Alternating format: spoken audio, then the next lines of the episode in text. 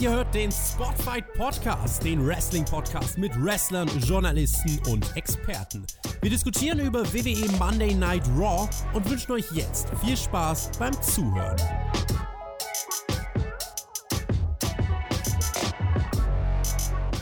Ja, für alle, die sich wundern, doch eine Raw-Review heute. Wir haben das mit der Chefetage abgesprochen. Ich erzähle euch gleich, wie das mit der Bachelor-Folgen-Review aussieht, weil ihr Verrückten einfach mal locker die 500 Likes geknackt habt. Über was wollen wir aber heute reden? Raw Underground geht in die nächste Runde. Vertragsunterzeichnung mit Rollins und Dominic. Orton hat da etwas mit Flair zu besprechen gehabt. Wir sind mitten auf der Road zum SummerSlam.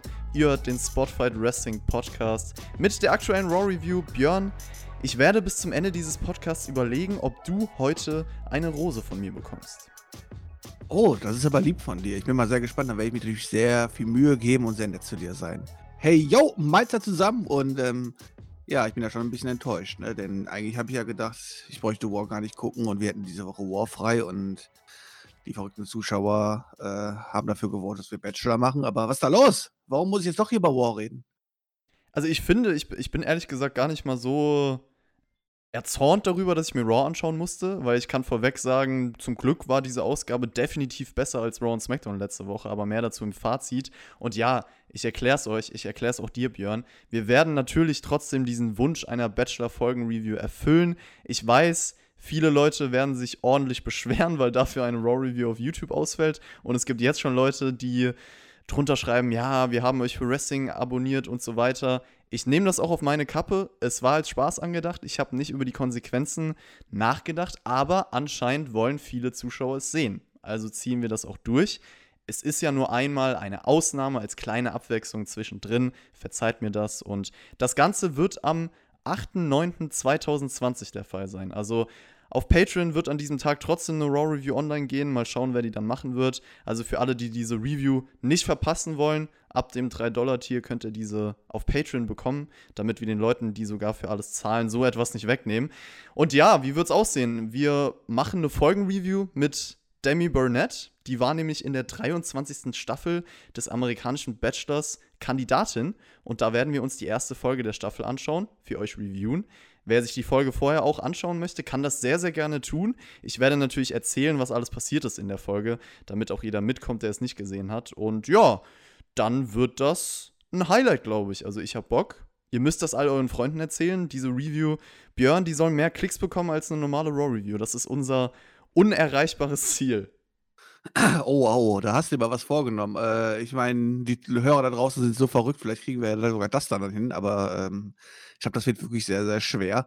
Ähm, ja, erstmal, ihr seid echt verrückt. Also 500 Likes auf einen doofen Kommentar, was einfach nur aus Spaß gemeint war, äh, hätte ich wirklich, wenn ich ganz ehrlich bin, nicht für möglich gehalten. Deswegen habe ich ja sogar noch interviewiert und habe gesagt, komm on, damit es ein bisschen spannend wird, lass uns die 200 machen oder so, weil selbst das werden wir nicht hinkriegen, weißt du. Aber ähm, ja, Chris, äh, Respekt, 500 Leute, hast dazu überzeugt, ähm, auf den Daumen nach oben zu drücken. Und die wollen es ja einfach nur mal hören. Da kann, ist jetzt nun mal Publikum-Auswahl, äh, ne? Da können sich auch die anderen vielleicht beschweren, aber so läuft halt nun mal Demokratie. Und ich bin natürlich froh, dass ich dann zumindest eine Woche mal ähm, kein War gucken muss. Ich hoffe natürlich, dass es dann auch keine sehr gute Ausgabe ist.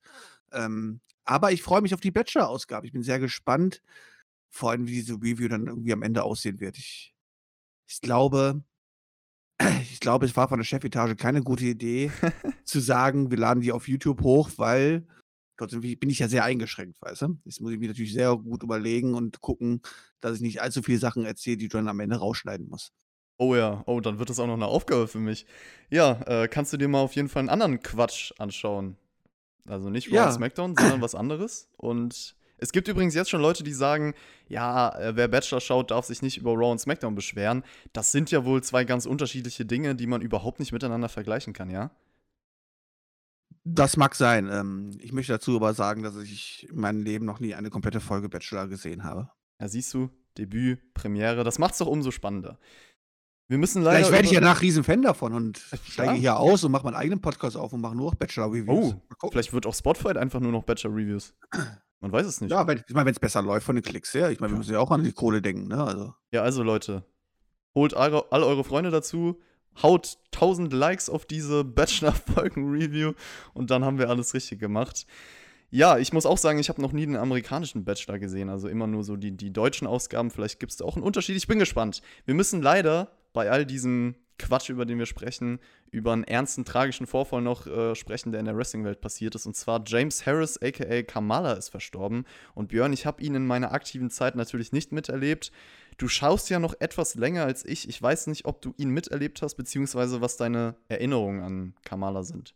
Natürlich habe ich, hab ich die Zeit miterlebt. Äh, und ist natürlich immer schade, wenn jemand von uns geht. Er jetzt aber auch nicht mehr der Jüngste. Ne? Wie alt war er jetzt? Über 70 auf jeden Fall, oder? Ja. Du hast um den Dreh, ja. Kann nochmal ähm, nachgucken. Ja.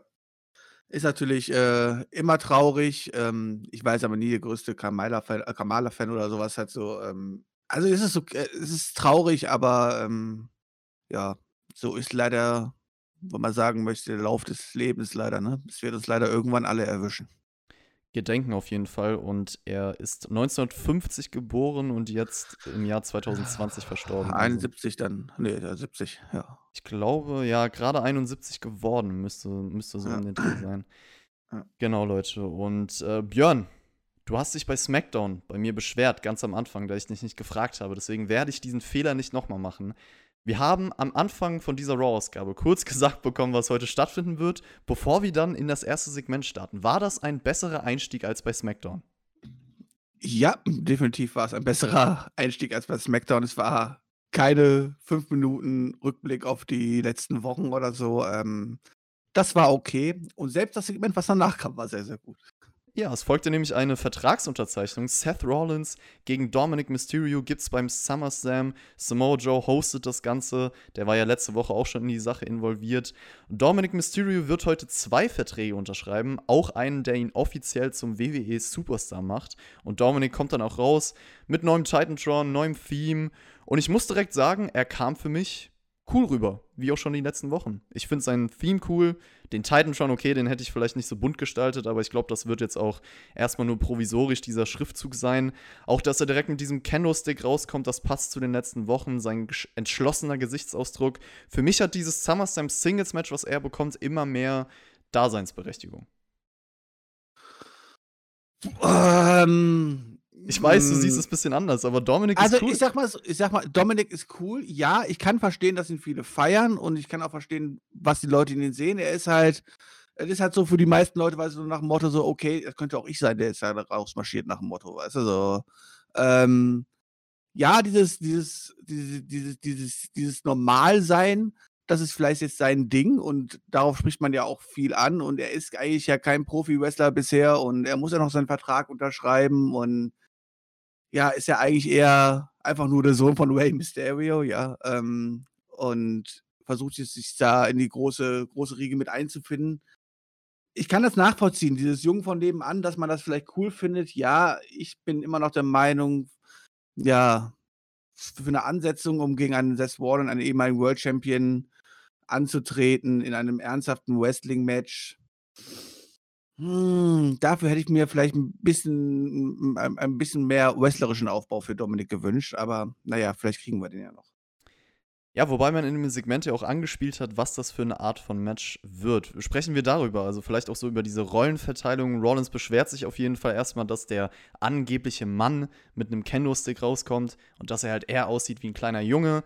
Und Joe findet die Situation schade, so dass er eigentlich in das Gesicht des besten Wrestlers der Generation, Seth freaking Rollins, schauen will, aber stattdessen steht da eine Witzfigur, der sich jetzt auch noch einen unerfahrenen Jungen vorknüpfen möchte. Und Rollins meinte, er hat jedem die Chance gegeben, davon zu laufen, davon wegzurennen, nur er selber hat keine Chance rauszukommen. Er musste zum Messiah werden für The Greater Good. Und wann ist es denn endlich genug? Wann hört es auf? Dominic beantwortet die Frage gezielt Rollins, du hast Leute verstümmelt und benutzt The Greater Good als Ausrede. Und Rollins erwidert dann, Dominik, du weißt, du wirst nur zum WWE Superstar dank mir. Sei mal lieber dankbar.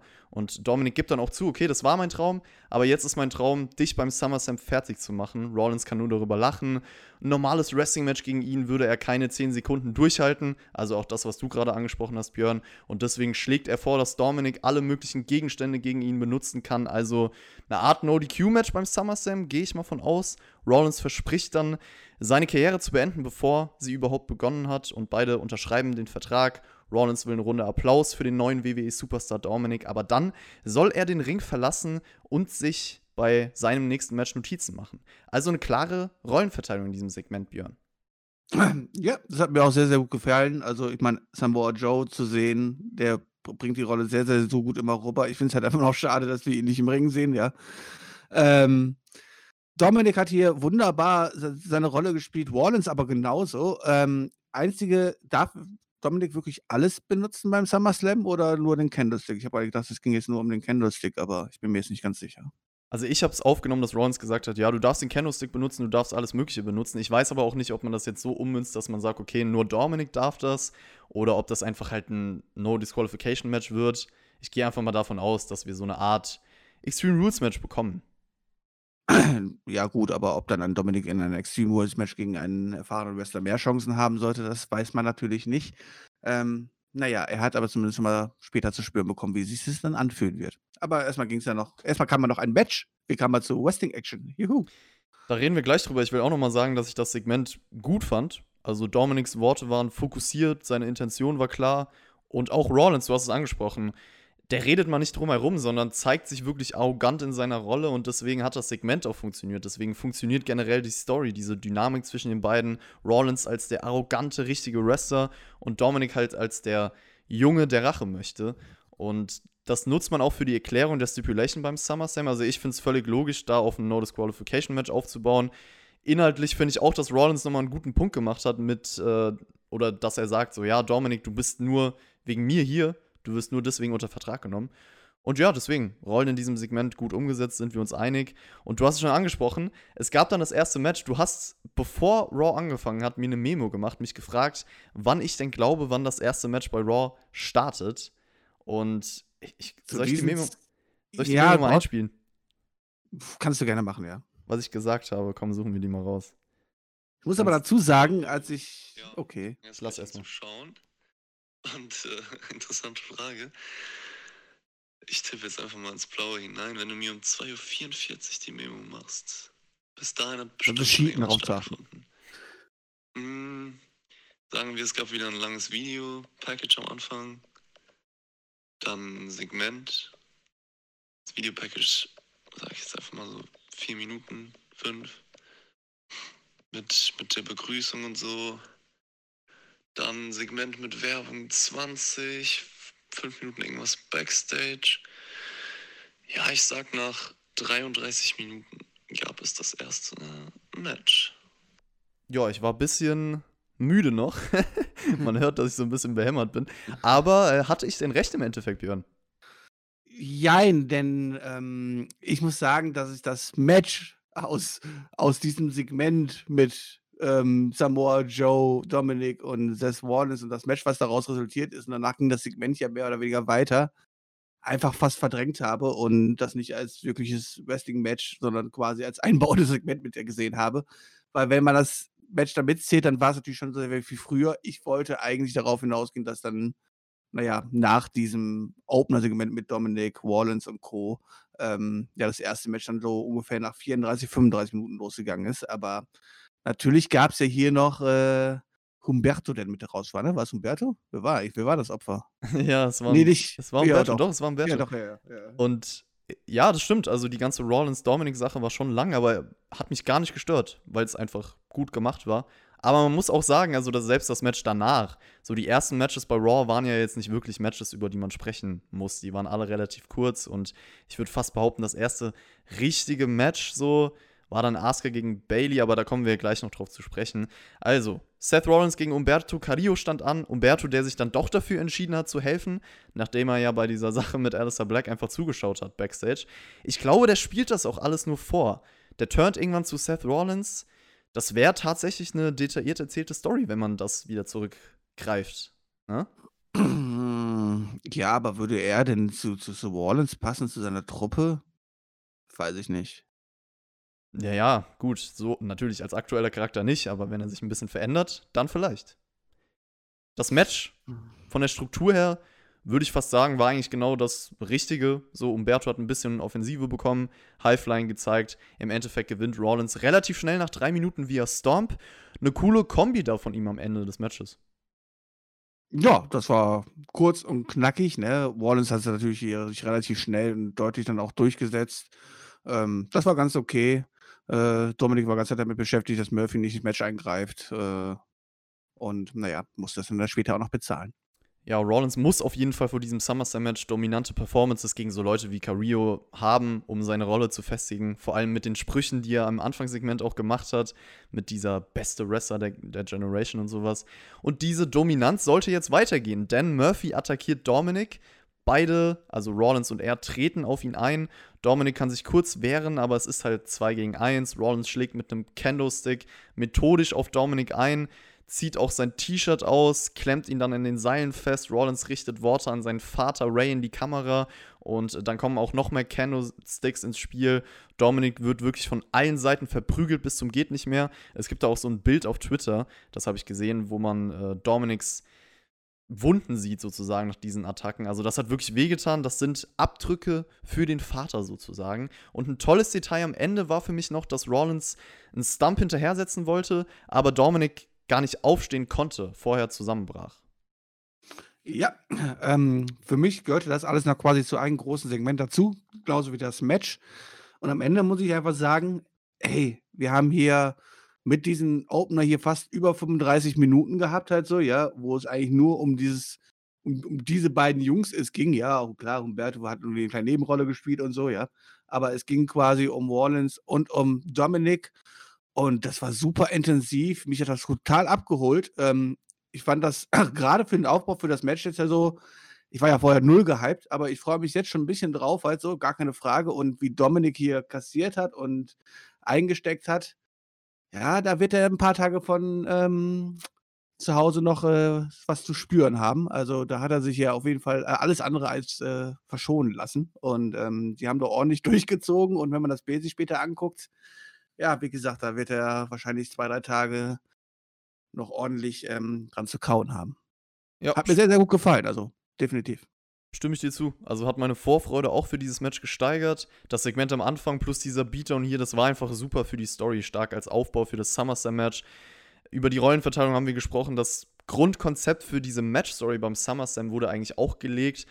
Und ich finde, also Dominic Mysterio, so wie er dargestellt wird, ist aktuell einer der besten Faces der WWE, so der beste Underdog vielleicht. Das liegt natürlich auch am Booking, aber er bringt das auch authentisch rüber. Das Segment festigt ihn in dieser Rolle als Underdog für das SummerSlam-Match. Ich fühle mit ihm.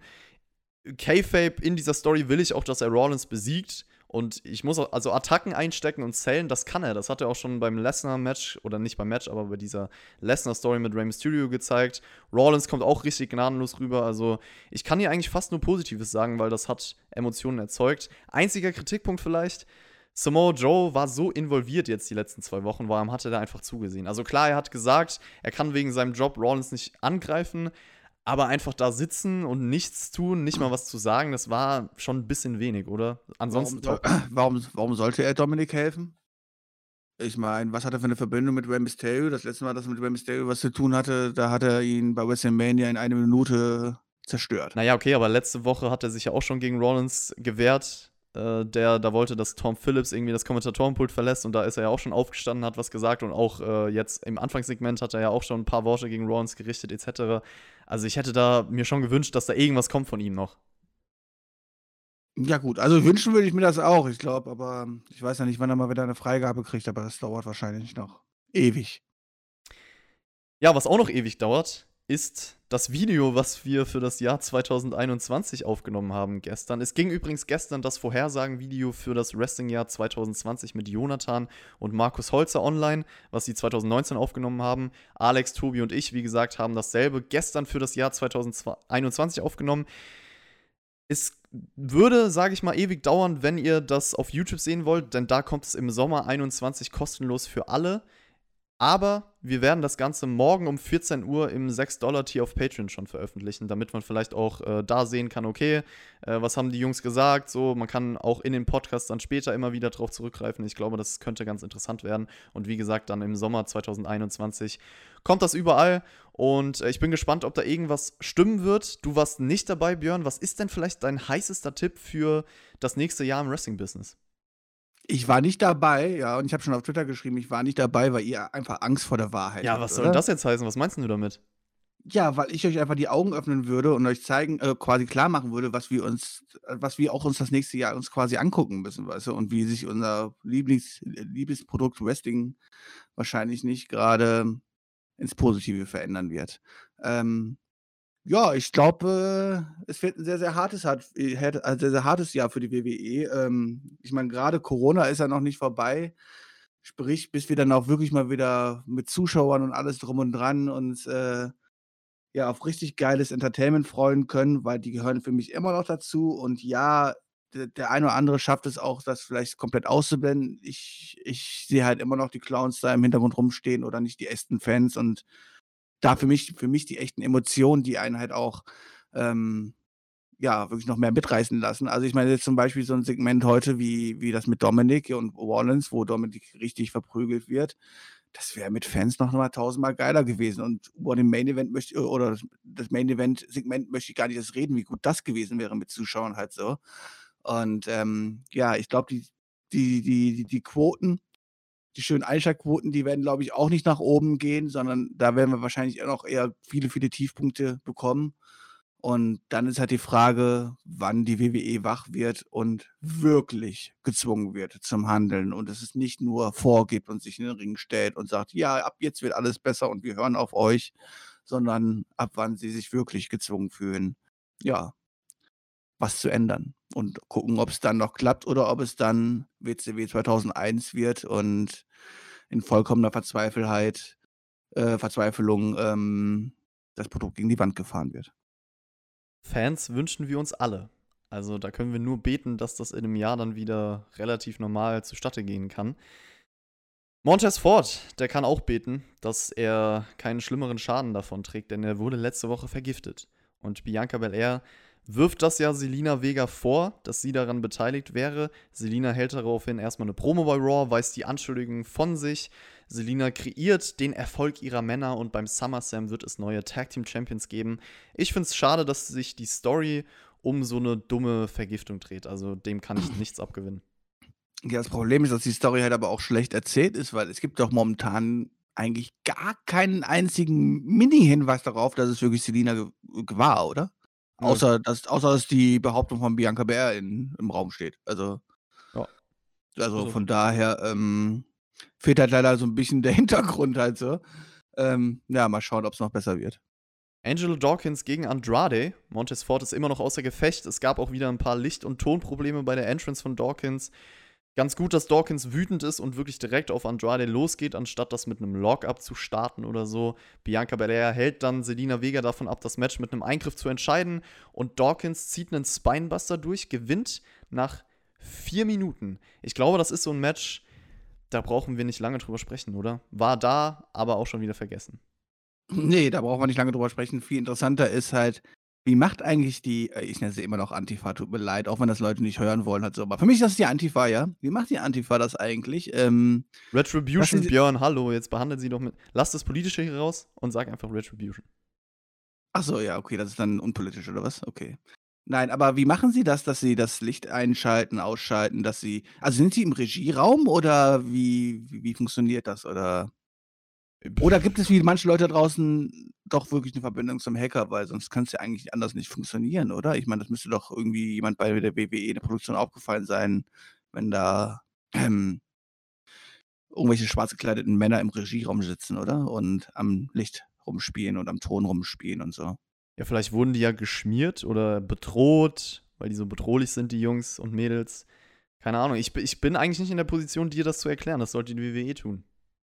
Ach so, das hat sie nicht. Ja, ich habe gedacht, ich habe vielleicht irgendwo nicht aufgepasst oder so. weißt du? Nee, kann ich dir vielleicht, leider haben nicht das, sagen. vielleicht haben das ja irgendwo eine Werbepause gemacht oder so. Die haben es einfach nur nicht gesehen. Kann sein. Ich muss aber auch noch mal sagen, Angelo Dawkins gegen Andrade. ich verstehe auch nicht, warum man diese Ansetzung bringen muss, weil wir haben letzte Woche schon gesagt, diese zwei Singles-Matches zwischen Tag-Teams, jetzt wieder so eine Kombination, nächste Woche wahrscheinlich wieder in irgendeiner Art und Weise, wahrscheinlich Dawkins gegen Gaza nochmal oder so, das ist halt faul. Match selber, wie gesagt, kurz, nicht viel passiert. Wir hatten dann Übergang direkt zu Bianca Belair gegen Selina Vega. Und Selina Vegas letztes Wrestling-Match war am 6.4.2020, auch gegen Bianca Belair bei Raw. Ist schon ein paar Monate her. Und sie ist ja eigentlich eher Managerin. Sollte sie weiter diese Rolle ausüben oder wie hat sie dir im Ring gefallen bei diesem Match? Also Selina macht es nicht viel schlechter als der Durchschnitt auch, also bei den, bei den Damen. Also von daher äh, da kann sie schon mithalten. Ähm, mir gefällt sie als, äh, Managerin aber sehr, sehr gut. Äh, von daher kann sie auch gerne in dieser Rolle bleiben und das heißt ja nicht es ist ja nicht das Schlechteste, wenn du als Managerin oder so auch mal 'n Bump kassieren kannst. Ja, Selina Vega hat eigentlich nur durch ein paar unfaire Tricks sich am Leben gehalten in diesem Match und Bianca Belair siegt dann nach sechs Minuten mit dem Kiss of Death. Match war okay, würde ich sagen. Vega war jetzt hier nicht schlecht, aber ich finde auch in ihrer Rolle als Managerin geht sie auf jeden Fall mehr auf und deswegen ist es natürlich auch vom Booking absolut richtig, dass Bel Air das Ding gewonnen hat, oder? Als richtige Wrestlerin. Ja, also das wäre ja eine Katastrophe gewesen, wenn es Selina Vega hier sich gegen Bianca Belair durchgesetzt hätte. Ähm, das wäre die falsche Rollenverteilung gewesen. Aber was mich viel mehr interessiert, wie ist eigentlich dieses Match zustande gekommen? Ich meine, es war Werbung und nach, Werb ja, nach, und nach, der Werbung war auf einmal das Match da. Wer hat das denn jetzt angesetzt? Ja, ich sag dir jedes Mal, es ist Bailey. Die hat doch die Kontrolle, die durfte auch mal Referee spielen, darf auch Matches ansetzen. Es ist Bailey. Achso. Achso, okay, okay. Ich habe vielleicht wäre es Angelo Dawkins gewesen oder so, oder ich habe Nee. keine Ahnung, aber irgendwann muss das Match ja angesetzt haben, oder? Ja, Bailey. Wie gesagt, das ist die Erklärung. Mehr brauchst du auch nicht wissen. Äh, es gab dann auch noch eine Promo. Charlie Caruso will Beweise dafür, dass Selina Mhm. diejenige sei, die Montez Ford vergiftet hat. Also das, was du auch gesagt hast, Björn. Es gibt ja keine Beweise. Und Belair hat dann auch ein bisschen an der Frage vorbeigeredet, kann man sagen. Dann geht es auch noch mal um Montez Ford und Dawkins stellt halt klar, die Street Profits werden beim SummerSlam bereit sein. Und ja, das war nicht wirklich irgendwas, was man hier für diese Tag-Story gemacht hat insgesamt. Ich frage mich auch, ob Andrade und Gaza ihre Differenzen weiter etablieren oder ob sie jetzt Tag Team Champions werden und dann einfach wieder gut zusammenarbeiten die ganze Zeit. Mm, ich tippe auf zweites. Okay, dass man das einfach vergisst, dass sie ihre Differenzen hatten und dass da gar keine Fehde draus entsteht. Ja, Okay. Haben wir doch mit vielen anderen auch gemacht. Guck mal gerade, wie Bailey und Sascha Banks rumlaufen und guck mal, wie wir vor drei Monaten drüber gequatscht haben. Ja, das stimmt. Kann sein, dass sie dann einen längeren Run haben, aber ich denke, im Endeffekt läuft es dann auf irgendeine Fehde zwischen den beiden hinaus. Muss es eigentlich. Glaube ich zumindest. Ja, ja. Aber ja, vielleicht kriegen wir auch endlich ein, ein richtiges Tag-Team, was etabliert ist in dieser Division, die monatelang Champions werden. Wir können ja, wir können ja Wetten abschließen, welche Fehde zu, äh, äh, was zuerst eintritt. Äh, eine, eine Fehde zwischen den beiden, eine Fehde zwischen Sascha und Bailey oder eine Fehde zwischen New Day intern. Oh. Okay, warte. Ja, Sascha Bailey, safe. Muss ich leider den Weg gehen. Okay. ähm, ähm, ja, gut. Aber dann würde ich Andrade Gaza sagen, weil da wird es, glaube ich, eine Fehde geben. Bei New Day bin ich mir nicht sicher, ob die überhaupt eine Fehde haben werden, selbst wenn die irgendwie in den Singles-Bereich gehen. Naja, also ich glaube schon, dass wir irgendwann in den nächsten fünf Jahren noch ein New Day Split sehen werden. Bold Prediction, hier habt ihr es gehört. Dann gibt es einen VIP-Lounge mit MVP, Lashley und Shelton Benjamin. Direkt eine Frage. Haben die nicht noch letzte Woche alles im Raw Underground rasiert? Wo ist denn da die Fortführung? Also das, ja, Yoda, ne? Wo ist denn die Fortführung? Das wird komplett ignoriert. Also eigentlich ist es ja egal, dass es stattgefunden hat. Was bringt den Leuten es, unten zu zerstören, wenn das im richtigen Wrestling dann ignoriert wird. Das ist ja schon traurig, dass wir jetzt darüber reden, was unten passiert und was im richtigen Wrestling passiert, oder? Ja, finde ich auch. Was, was hat die WWE da für eine Scheiße ein, eingeführt mit War Underground? Ähm, ja, die waren letzte Woche im Underground, da wird aber dann heute auch nicht mehr erwähnt und ähm, hatte ja auch jetzt keinen Mehrwert gehabt oder irgendeinen Sinn, oder? Nö. Wie du schon selber sagtest, halt so, auch was diese Woche halt passiert ist. Kein Mehrwert, kein Sinn im Underground und so, aber dazu kommen wir später noch zu sprechen. Ja, weiter im Segment. MVP beschwert sich nochmal über seine Niederlage von letzter Woche durch die unfairen technischen Störungen. Apollo Crews unterbricht. Der neue Titel steht ihm übrigens, muss man sagen. Und Cruz meint dann, MVP, du hast immer Ausreden. Und MVP sagt, ich wollte dir nur helfen die ganze Zeit, aber du triffst ständig schlechte Entscheidungen. Cruz geht dann nochmal auf die Worte von MVP über seine Familie ein. Er interessiert sich nur für MVP von den Leuten, die dann im Ring stehen und macht ein Versprechen. Die einzigen Lichter, die beim SummerSlam ausgehen werden, sind deine MVP.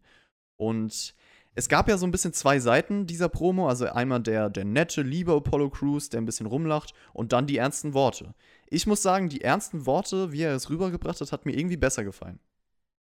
Ja, viel, viel besser als die Grinsebacke, äh, die alles versucht wegzulächeln. Ähm, er muss ja auch ein bisschen ernster werden jetzt als Champion und ähm, das finde ich in dem Fall sehr, sehr gut, gerade weil er mit MVP echt noch äh, das eine oder andere zu klären hat. Ähm, nö, fand ich gut vorbereitet, war natürlich relativ standardmäßig jetzt so, ähm, worauf es hinausläuft. Dass ein MVP sich beschwert über die Lichter und so, das ist ja vollkommen okay. Ist ein hier, das, dafür ist er da.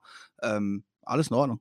Alles gut. War, wenn man so sagen möchte, für, einen kleine, für eine kleine Midcard-Titelfehde ist das alles ganz ordentlich, was man da zeigt. Ähm, wenn es halt nicht diese komischen Differenzen geben würde, was eigentlich jetzt zum Beispiel äh, Lashley und Co. hat letzte Woche im Underground getrieben. Aber naja, das ist ein anderes Thema. Cruz schnappt sich auch noch die Couch, will sie dann auf alle drei nach draußen werfen, aber verfehlt. Und ja, also es ist okay so. Ich finde halt, die Story entwickelt sich leider nicht weiter. Ich warte auf neue Ereignisse. Wird nur verwaltet, wie Tobi so häufig schön sagt. Und dann kommt das Match. Apollo Crews gegen Shelton Benjamin. Und ich dachte, das wird ein leichter Sieg für den US Champion. Aber Pustekuchen. Kleine Ablenkung. Benjamin gewinnt mit einem Einroller nach fünf Minuten. Scheint wohl seit dem 24-7-Title Gefallen an Einrollern gefunden zu haben. Ja, sowas von unnötig. Ich meine, warum stellt man den Apollo Crews denn nicht hier, hier stark, äh, stark auch da und zeigt, dass er sich hier als US-Champion gegen einen Shelton Benjamin easy durchsetzen kann? Ähm, auch wenn er hier abgelenkt worden ist oder sowas, finde ich das immer als Darstellung eines Champions ziemlich schwach.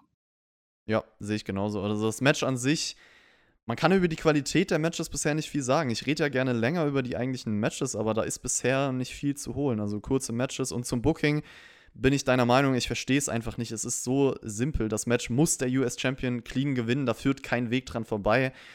Stellt den Champion einfach stark dar. Sheldon Benjamin hat ja auch gerade keine große Rolle. Also ich denke auch nicht, dass er jetzt was geplant hat. So. Das heißt, das bringt ihm nicht mehr etwas. Ist unnötig so. Nach dem Match setzt Lashley dann noch den Full Nelson an, aber MVP will Cruz fit für den SummerSlam, deswegen wird er losgelassen. Cruz verpasst MVP noch einen Tritt, haut ab. Doof gelaufen für MVP, kann man sagen. Und eine Frage, die ich mir noch stelle: Mustafa Ali war ja auch ein bisschen involviert in die ganze MVP-Sache. Der hat heute gefehlt nach seinem Return vor ein paar Wochen. Er hat übrigens beim Main Event erstmal schön gegen Riddick Moss verloren. Einige werden sich jetzt fragen, was ist Main Event? Ich wollte gerade sagen, was ist, da wollte ich mich gerade sagen, was ist Main Event? Das gibt's noch? Einige werden sich fragen, wer ist Riddick Moss? Äh, das sagt auch schon alles darüber aus, dass Mustafa Ali halt leider irgendein Typ ist für die WWE. Irgendein random Jobber, ja. Ja. Und leider nicht edel, so wie ich. Die Frage ist, irgendwelche random Jobber, sind das auch Retribution? Wir kriegen im Verlauf der Show einen Rückblick auf die letzte Woche von den Retribution-Jungs. Die treiben ja in beiden Shows ihr Unwesen, also Jungs und Mädels. Und dann erfahren wir, dass sie mit einem Backstein die Scheibe des Performance Center zerschlagen haben. Später haben sie, kannst Gott. gleich drüber reden, äh, später haben sie noch ein Auto umgeworfen, schlagen und treten drauf ein. Ja, Björn, dieser Backstein, den haben sie auch zweimal geworfen, weil die Scheibe war ja noch nicht kaputt.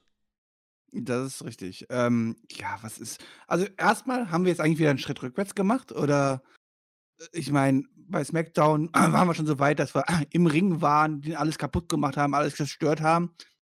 Und bei War sind wir jetzt wieder auf dem Punkt, wo wir eigentlich letzte Woche waren, oder? Also, da kommen halt irgendwelche wütenden Kinder, die schwarz verkleidet sind und, äh, rennen randalierend durch die Straßen. Und wer mir immer noch irgendwie sagen möchte, dass das nichts irgendwie mit den Protesten in Amerika zu tun hat, denen ist, glaube ich, auch nicht mehr geholfen. So, ja.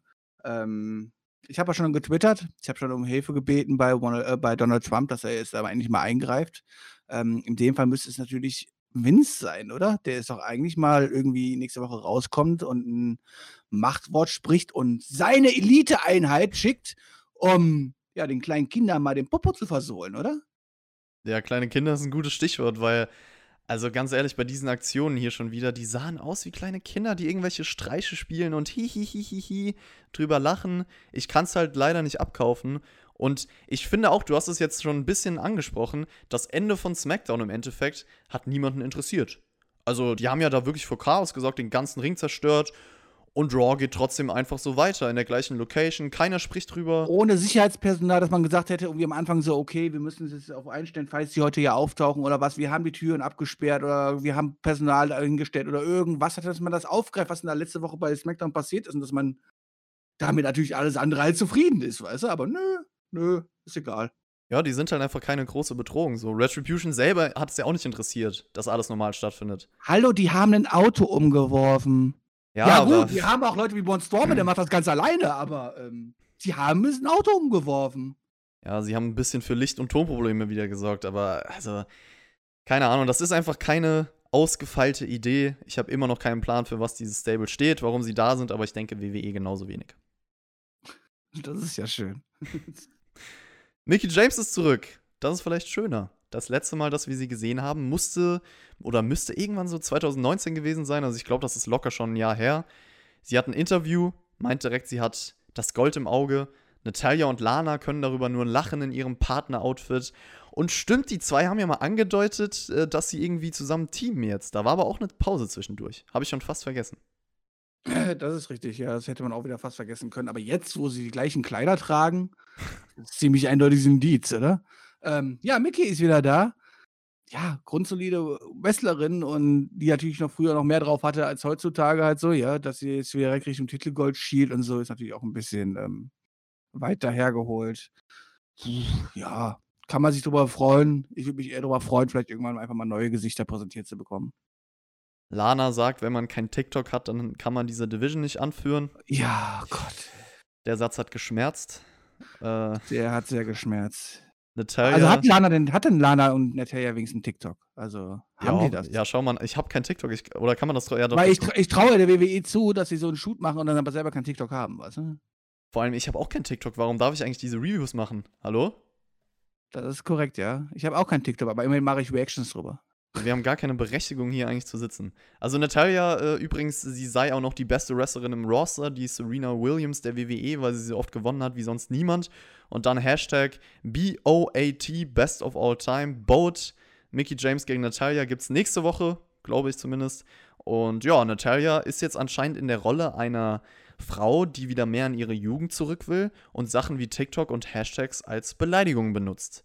Uncooler geht's fast gar nicht. Ja, das ist richtig, aber ich habe da eh nicht so ganz zugehört, weil ich war sehr abgelenkt.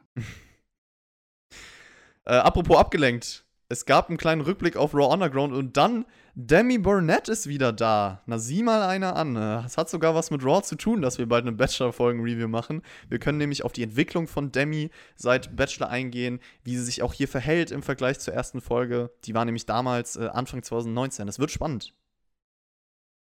Echt? Okay. Ich bin auch sehr gehypt halt. Und äh, Demi wiederzusehen war natürlich schon ein Highlight. Ja, und Ivar hat sich auch gefreut. Der flirtet nämlich ein wenig mit ihr. Ich wette, der Bachelor sah nicht so gut aus wie Ivar. Aber da können wir auch drüber sprechen. Äh, Demi sagt dann auch wieder typisch den Satz: Ivar ist süß, Eric nicht so wirklich. Ricochet und Cedric lachen drüber.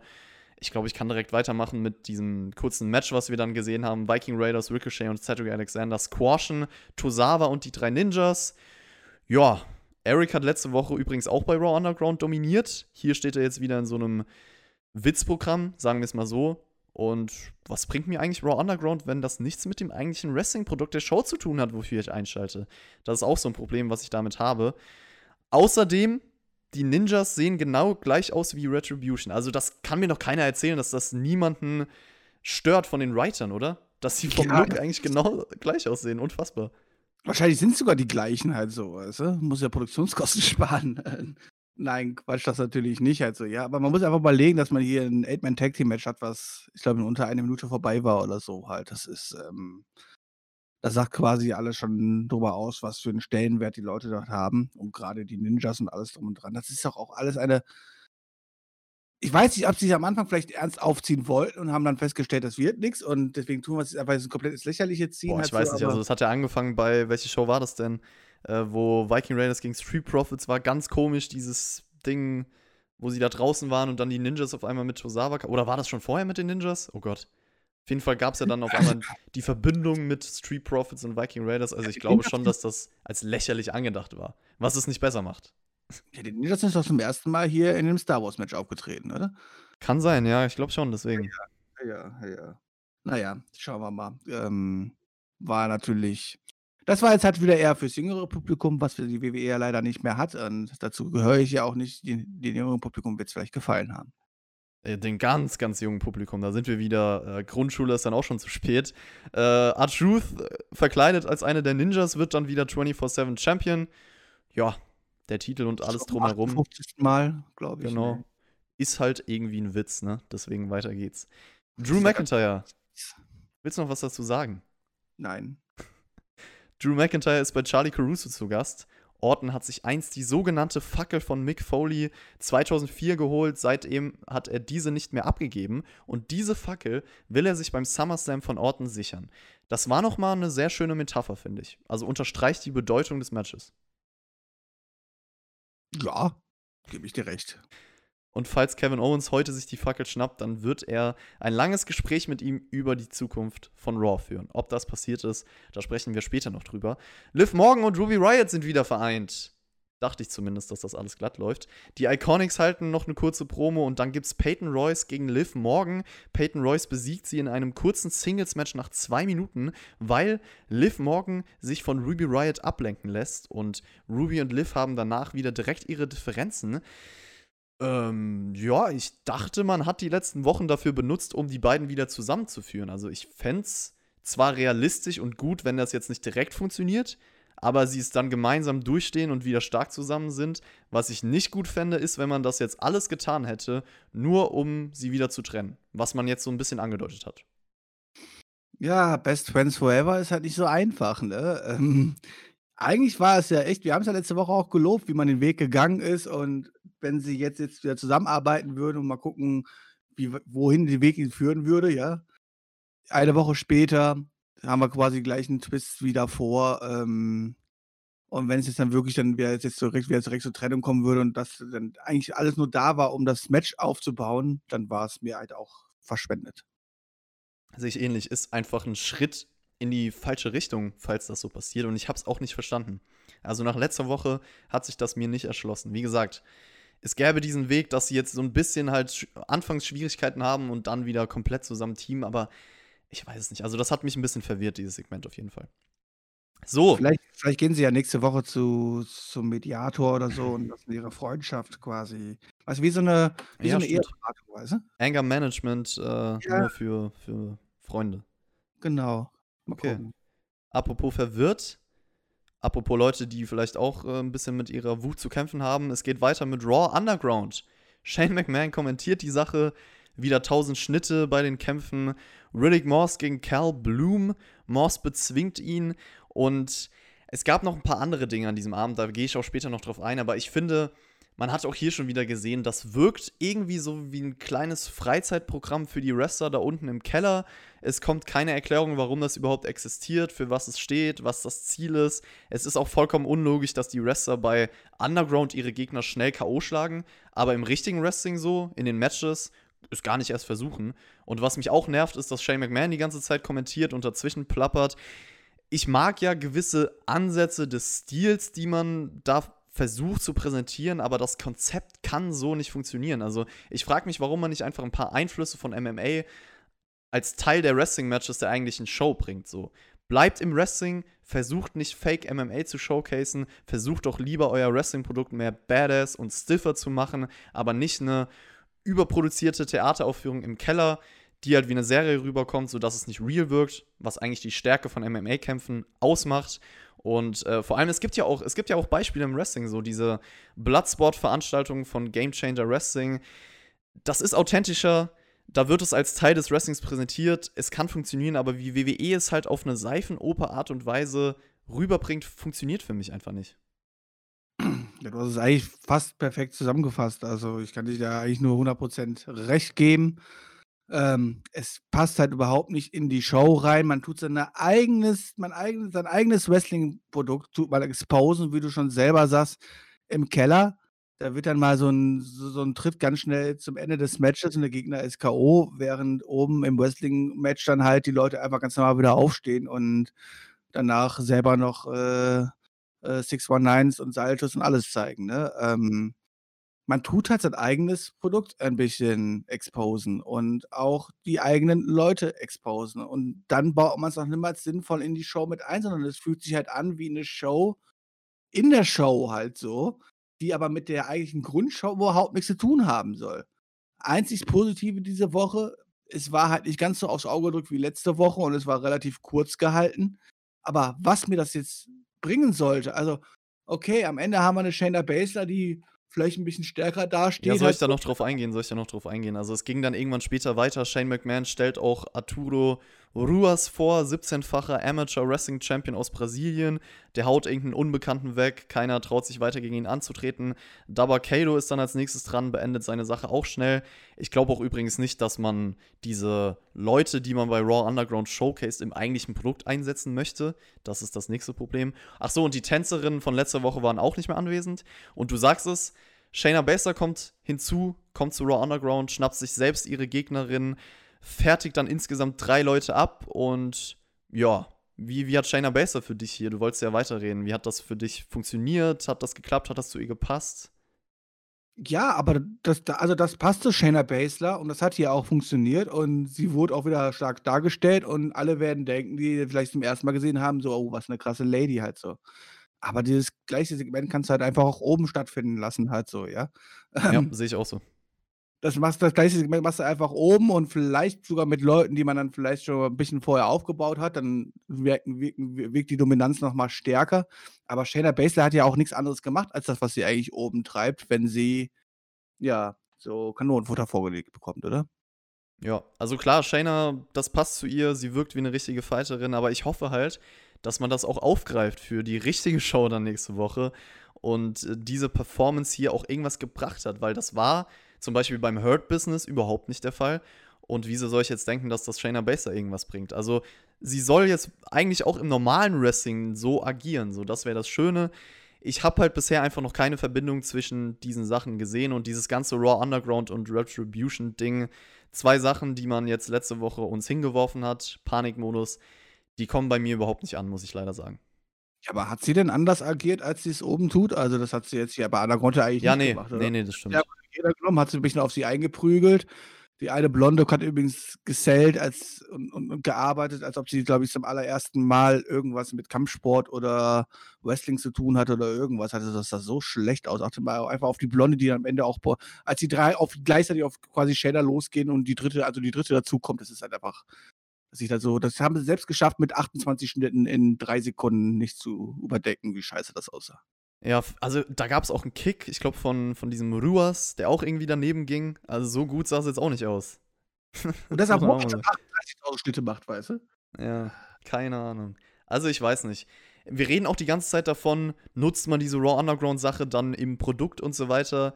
Ich weiß halt irgendwie nicht, wie. Was ist das denn für eine Verbindung? Warum ist das überhaupt da? Ich verstehe es nicht. Es ist so unnötig, aber gut. Ich würde jetzt auch irgendwie verstehen, wenn jetzt in zwei Wochen irgendein WWE Wrestling Spiel rauskommen würde, was Underground heißen würde und im Keller spielt, weißt du so. Und Ja, aber vielleicht ist ja auch der langfristige Plan. einfach, nur, einfach jetzt nur zwei Wochen Werbung dafür, weißt du. Dann würde ich das ja irgendwie noch okay, aber ähm, dass man uns halt auch nichts erklärt, warum es da ist, was das soll und was die Leute sich da unten jetzt ähm, eigentlich verdienen oder wofür sie da arbeiten oder sich prügeln, keine Ahnung, was halt so. Gibt's ja nichts, gibt ja kein Futter für uns. Ja, vielleicht ist ja sogar der eigentliche Plan, langfristig zumindest, dass das so als eigene Show aufgebaut wird und Leute wirklich nur da sind und dann noch irgendwie was, einen Titel gewinnen oder so. Aber ja, deswegen, weil wir sprechen die ganze Zeit von dieser Verbindung so, wenn sie dann wieder ins normale Wrestling gehen, vielleicht ist das, ist das ja der Plan. Ich hoffe nicht. Sehr coole Idee. Einfach War Underground komplett aufbauen, immer als dritte Stunde senden. Dann brauche ich mich nur noch zwei Stunden gucken. Oder einfach als eigene Show irgendwann anders und dann zwei Stunden Raw, dann ist okay, ja. Dann sprechen wir nämlich einfach nur Wenn über am Raw. Ende dabei rumkommt, dass War nur zwei Stunden lang ist, dann bin ich dabei. Dann ist Raw Underground eine super Erfindung gewesen, das muss man einfach mal so sagen.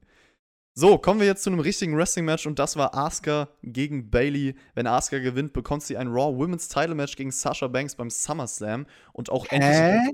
Das ist doch auch, das ist aber auch schon dämlich, oder? Ich meine, wir haben uns ja letzte Woche schon über die Strafe von Stephanie aufgeregt, hat so, ja, aber wäre es nicht die Strafe gewesen, egal wie das Match hier ausgeht, Titelmatch auf jeden Fall stattfindet, dass hier einfach nur Vorbereitung ist?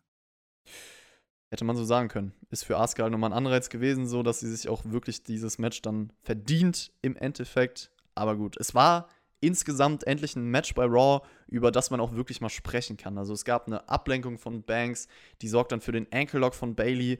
Dadurch geht Bailey dann auch immer wieder auf den Knöchel ein, zum Beispiel mit einem Foot DDT. Die beiden traden dann Submissions hin und her. Indian Deathlock von Bailey, gekontert in eine Knee Bar und dann dieser Top Rope Elbow von Bailey, der zum Nearfall führt. Sunset Bomb ins Turnbuckle und dann parodiert Bailey Kyrie Sane. Asuka fängt sie in den Asuka Lock ab und gewinnt nach 15 Minuten via Submission Björn. Ein cleanes Finish in dieser Storyline, in diesem Programm. Ich glaub's ja nicht. Dass wir das nochmal erleben dürfen, ne? Ähm, ja, und obwohl eine Bailey dabei war, war es einer der besseren Matches mit Bailey zusammen. Ähm, konnte man sich echt gut hier angucken. Finish fand ich sehr, sehr gut. Also, das das haben sie echt gut umgesetzt und ähm, ja, du sagst es schon, wir haben ein cleanes Finish. Also nicht nur in dieser Storyline, wir haben ein cleanes Finish an diesem Abend gesehen. Das ist ja auch schon was Schönes, oder? Ja, stimmt, crazy. Gutes tv Wobei, noch ein, noch ein cleanes Finish kommt ja noch, aber das war auch wieder gut, das werden wir auch loben halt so. Aber guck mal, sieht man mal, wie schnell man das machen kann, ne? Ähm, und wie du sagst, ja, war ein gutes TV-Match. Wobei man auch bei Raw generell sagen muss, äh, die Finishes waren eigentlich meistens normal, oder? Dass man das hier schon lobend erwähnen muss, ist crazy, aber wenn man das mit den letzten Wochenshows vergleicht, ist das hier auf jeden Fall lobend zu erwähnen. Naja, wir hatten Einroller, Ablenkung und alles dabei, ne? Ja, gut, das ist halt leider immer der Fall. Aber naja, wie gesagt, gutes TV-Match für mich. Submission-Phasen besonders äh, hat man cool umgesetzt, so viele Kontersequenzen drin. Bailey, die auch Kyrie Sane noch integriert, das war schön, passend zur Story. Wie gesagt, simples, cleanes Booking, gut gemacht.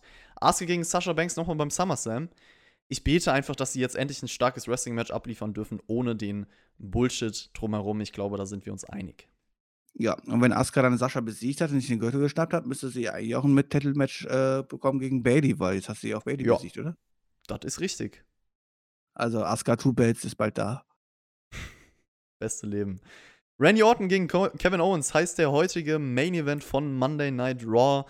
Kevin Owens kann vor der Werbeunterbrechung zwei Cannonballs raushauen. Eine im Ring, eine an der Barrikade draußen. Orton übernimmt dann die Kontrolle, wirft Owens gegen das Plexiglas und Orton will dann auch keinen Counter-Sieg, was ich gut finde an seinem Heel-Charakter, weil er nicht dieser Angsthase ist, der ständig unfaire Tricks nutzt, sondern wirklich, er ist legit, will Matches gewinnen und dann gab es auch noch so einen Back-Suplex auf das Kommentatorenpult. Owens kann einen Top Rope Senten durchbringen, aber das reicht nur zum, zum Two-Count.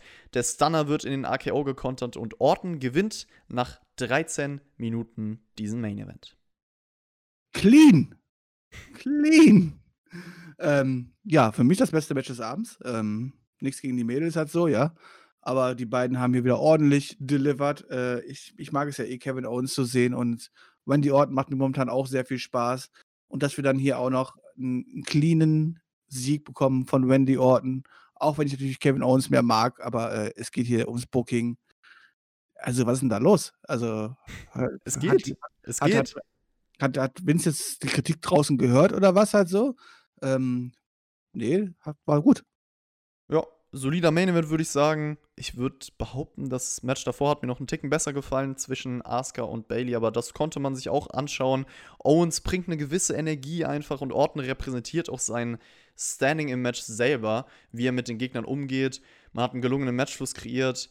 Und du sagst es, also es ist sehr gut, dass er dieses Match clean gewonnen hat. So soll es sein vor seinem großen SummerSlam-Match. Und auch Kevin Owens, ich meine, der hatte eine gute Performance, profitiert auch von der Niederlage gegen einen Star mit Randy Orton. So, das passt auf jeden Fall. Ich würde sagen, sprechen er wir. Dann, er hat ja fast das Standard durchbekommen und dann wäre es ja andersrum ausgegangen und so. Also, das muss man halt immer so sehen. Ähm, es ist natürlich schade, was man aus Kevin Owens nach WrestleMania gemacht hat. Ja, also da hätte man viel, viel mehr machen können und es fehlen eh, eh, eh die großen Namen, gerade im Main-Programm. Ähm, so, da hätte man mit Sicherheit mehr rausziehen können. Aber so wie die Rollen jetzt gerade sind, ist es natürlich absolut wichtig gewesen, dass hier Orton auch clean gewinnt. Randy Orton schnappt sich danach noch ein Mikrofon und Orton hätte das Recht, auf Flair sauer zu sein, weil Flair das Match gegen Owens selber angesetzt hat, aber Orton kann auf Flair gar nicht sauer sein und er hat so viel von ihm gelernt. Flair war immer da, auch als er in etwas Ärger geraten ist, damals so 2003, 2003, äh, 2002, 2003. Aber Flair hat ihn beschützt. Er war der Einzige, der da war. Er hat Flair auch geliebt, also Randy Orton. Und das ist jetzt aber vorbei. Er liebt ihn nicht mehr. Er hat keinen Respekt mehr vor ihm. Er steht ihm nur noch im Weg für seine Karriere und Orton war für ihn der Sohn, den er sich immer gewünscht hat. Flair sei zu nichts mehr gut, er kann nur noch weinen, er ist nicht mehr derselbe Ric Flair und ja, Flair, du willst doch eigentlich nur Spotlight abgreifen, aber du hast nichts mehr drauf. Und erstmal bis dahin, wow, Randy Orton, Props, wirklich, der ist so stark am Mic aktuell. Das war für mich wieder eine sehr gute Promo mit viel Inhalt und Vergangenheit und seine Intention, sein Standpunkt das passt einfach alles. Da sieht man mal, wie viel es ausmacht, wenn man etwas hat, mit dem man arbeiten kann. Ich wollte gerade sagen, das ist das, Entschuldigung, das, ich wollte sagen, das ist ja das Schöne dabei, wenn man ähm, ja mehr oder weniger einen Langzeitaufbau hat, ja, auch wenn ihnen natürlich jetzt hier mehr oder weniger in die Füßen fällt, aber wenn man natürlich auf die Vergangenheit zurückblicken kann, dann wirken natürlich die ganzen Sachen auch recht alles viel persönlicher und alles drum und dran. Man merkt, dass da halt eine Story hinter ist, dass die damals bis jetzt nicht so geplant war, aber die man halt jetzt sehr, sehr gut aufgreift, ja. Und wie gesagt, Wendy Orton bringt das aktuell einfach immer so gut rüber und ich halte mich ja jetzt schon fest, ich muss sagen, auch wenn wir jetzt erst August haben oder sowas halt so, aber wenn wir am Ende des Jahres über den MVP bei der WWE sprechen, dann ist wahrscheinlich kein Weg an Wendy Orton dieses Jahr vorbei. Und dass ich das allein überhaupt sage, ist halt so krank halt so. Das, ihr müsst einfach mal anhören, was ich noch letztes Jahr bei Wendy Orton gesagt habe. Also, aber da sieht man ja auch mal, dass man mit Personen, die einfach nur, mit denen man nichts macht oder schlecht dargestellt werden oder ja, mit denen man einfach nichts macht und langweilig wirken, gleichzeitig aber auch so hochinteressant sein können und so gut dargestellt werden können und mit denen man so gut mitfühlen kann, wenn man dann endlich mal was mit den Leuten auch richtig macht. Und das Gleiche gilt hier auch für viele, viele andere Leute auch. Und wer weiß, äh, ich bin ja immer noch jemand, der nicht ein Corbin-Hasser ist wie viele andere und sowas halt so. Vielleicht reden wir auch in drei Jahren ganz anders über einen Baron Corbin, wenn man ihn einfach nur vernünftig und ordentlich und gute Stories gibt zum Beispiel. Da sieht man auf jeden Fall, dass es nicht am Roster liegt, sondern an der Philosophie der WWE. Das ist ein gutes Beispiel dafür. Und äh, machen wir mal weiter in diesem Segment, denn Ric Flair hatte auch noch was zu sagen meint, dass Orton recht hat. Er ist nicht mehr der Alte, mag aber das Spotlight und er will dabei sein, wenn Randy Orton seine Erfolge feiert. Es fühlt sich einfach so gut an. Er will dabei sein, wenn Randy Orton seinen Rekord von den meisten World Title Gewinnen bricht. Und nachdem es ihm so schlecht ging, wollte er einfach jedem sagen, dem er es noch nicht gesagt hat, wie sehr er diese Leute liebt. Und Flair will einfach ein Teil von Ortons Leben sein. Und das war auch eine sehr authentische, emotionale Promo von Ric Flair. Ich kaufe ihm das ab. Auch wie seine Stimme immer weinerlicher wird. So, das war gut. Ja, das war richtig, richtig gut. Also Ric Flair war definitiv nüchtern an den Abend. Ich traue mal so was sagen muss, halt so, ja. Ähm, aber er konnte gerade Sätze sprechen und alles drum dran, hat das super rübergebracht, auch emotionsmäßig gut rübergebracht. Ähm, man darf nicht vergessen, der Mann ist über 70 Jahre alt.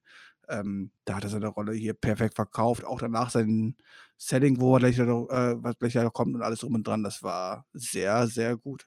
Ja, beide umarmen sich. Man könnte denken, sie haben es geklärt, weil sie sich ja eigentlich lieben. Aber sobald Flair sich umdreht, verpasst Orton ihm den Low Blow trägt ihn langsam zu Boden, verpasst ihn dann auch noch den Puntkick, den man leider nicht gesehen hat, weil das Licht ausgeht.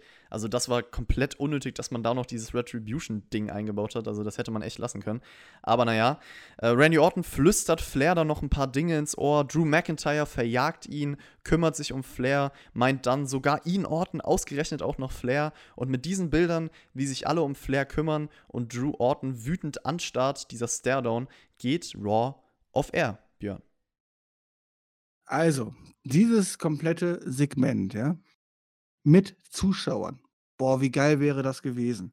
Wie geil wäre das gewesen, weil das, das ist halt so ein Segment, da kannst du als, als Zuschauer halt so gut mitfühlen und deine Emotionen zeigen und den ganzen Ding dadurch einfach auch noch, noch mehr Emotionen geben das wäre halt so gut gewesen. Allein die Reaktion, wenn Randy Orton, also erst hätten sich alle gefreut nach der Umarmung und sowas halt so und dann kommt dieser Low Blow und oh, ich, ich, ich möchte einfach diese Reaktion vom Publikum wieder dabei haben. Das wäre so toll. Aber so war es natürlich auch richtig gut gemacht. Die beiden haben hier einen richtig guten Job in Ring gemacht. Ähm, das Ding mit, ähm, äh, mit der Antifa, ja, es ist absolut unnötig gewesen. Wobei es natürlich in diesem Fall sehr clever gemacht war, ähm, denn man wollte mit Sicherheit vermeiden, Ric Flair jetzt nochmal so einen Bump einstecken zu lassen. Und von daher war es wahrscheinlich eine einfache Lösung für die WWE, um diesem aus dem Weg zu gehen. wir wussten alle, was passiert ist und darum geht es ja. Mehr müssen wir nicht wissen und ähm, ja, war gut gemacht, war einfach sehr, sehr gut gemacht. Dieses ganze Segment, auch du, der dann danach rauskommt und sich, sich als Babyface zeigt und Rick natürlich helfen möchte. Ähm, ja, einfach gut. Ja, mega Segment, super Ende von Raw. Beide Promos von Orton und Flair waren super, haben wir schon drüber gesprochen.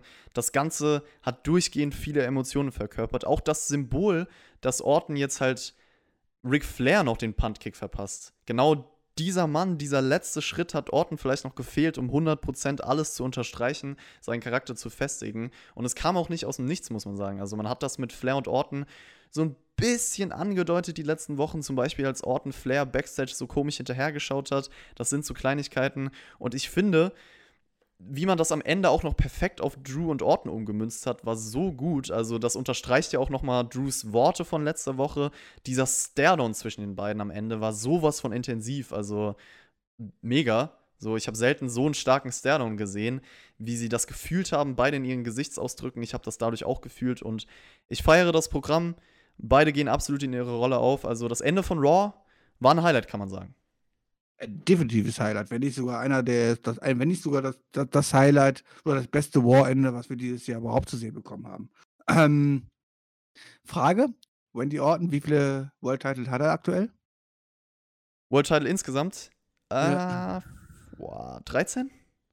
13, das heißt, er bräuchte noch. Na, achso, achso, ich ne? dachte, du wüsstest es und hast mir jetzt eine Quizfrage gestellt. Ich nee, glaub, nee, schau mal nee, nach.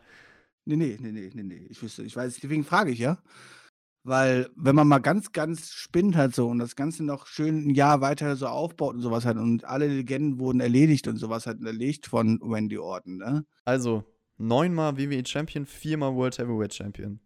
Zwölf. Also und da war ich gar nicht so schlecht.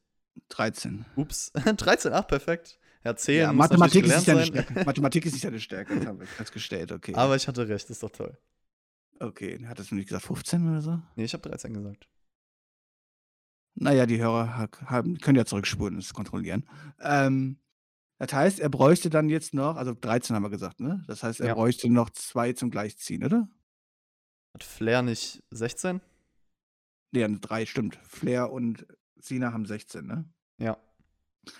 Okay, dann muss er halt irgendwie jetzt noch drei World-Teile gewinnen bevor es zum großen Aufeinandertreffen kommt und er die allergrößte Legende erledigt, nämlich John Cena. Und nicht John Cena derjenige ist, der Ric Flair dann wirklich ablöst, sondern Randy Orton. Oh, da könnte man echt schön was aufbauen. Das könnte theoretisch noch passieren. Ja, ich glaube auch, dass John Cena irgendwann nochmal diese Story rund um seinen Rekordtitelgewinn aufbaut, auf jeden Fall. Und ja, Björn, wir haben über ein paar Highlights bei Raw gesprochen. Wie war die Show denn insgesamt betrachtet? Äh, insgesamt betrachtet mit Sicherheit einer der besseren Ausgaben dieses Jahres. Äh, ich möchte nicht sagen eine der besten Ausgaben, aber einer der besten, äh, besseren Ausgaben dieses Jahres. Gerade dieses Anfangssegment, diese gute halbe Stunde, die wir hatten mit Dominic Wallens und Co. Ähm, einfach sehr, sehr cool, sehr, sehr intensiv, hat einen, einen richtig mitgenommen. Klar gab es dann einen relativ schwachen Mittelteil, aber Füller musst du halt auch haben und kleine Midcard-Fäden, ja. Da ist es jetzt auch nicht groß vorangegangen. Also weder jetzt bei MVP oder so hat das, da ist halt nicht viel passiert. Ja, das war halt da, mehr oder weniger.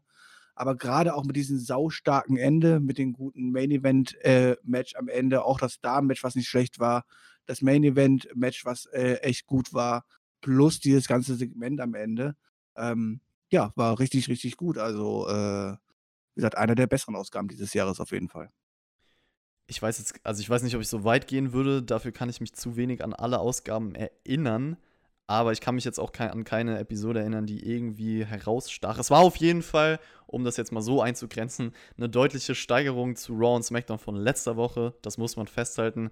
Auch wenn das nicht schwierig war, aber die Show hatte ihre Highlights. Also wir haben drüber gesprochen, allen voran das ganze Endsegment mit Orton, Flair und Drew. Dominic Rawlins fand ich auch sehr stark. Bailey Asuka hat ein gutes TV-Match. Orton Owens war auch ganz gut. Es gab leider auch ein paar Schwächen, die ich jetzt nicht unerwähnt lassen möchte. Also Raw Underground und Retribution kann ich halt weiterhin nichts abgewinnen. Auch ein paar Dinge, wo man ein bisschen verwaltet hat, die sich vielleicht wie Fillerkram angefühlt haben. Ähm, du hast diesen Mittelteil angesprochen. Aber das war auf jeden Fall eine solide Show so. die wichtigen großen Dinge waren auch die Highlights, deswegen geht man hier mit einer positiveren Meinung aus der Sache, wie ich finde. Und ähm, vor allem, dass man sagen kann, sowas wie Raw Underground, Retribution waren jetzt nicht der Hauptfokus, sondern die, die Highlights waren der Hauptfokus und das ist doch schön. Und anders als bei SmackDown merkst du auch, dass äh, die Raw-Programme für den SummerSlam irgendwie stehen. Also da hat man einen besseren Job gemacht äh, für den Pay-Per-View, kann man noch sagen. Ja, aber auch teilweise sehr kurzfristig, muss man auch mal dazu sagen. Ne?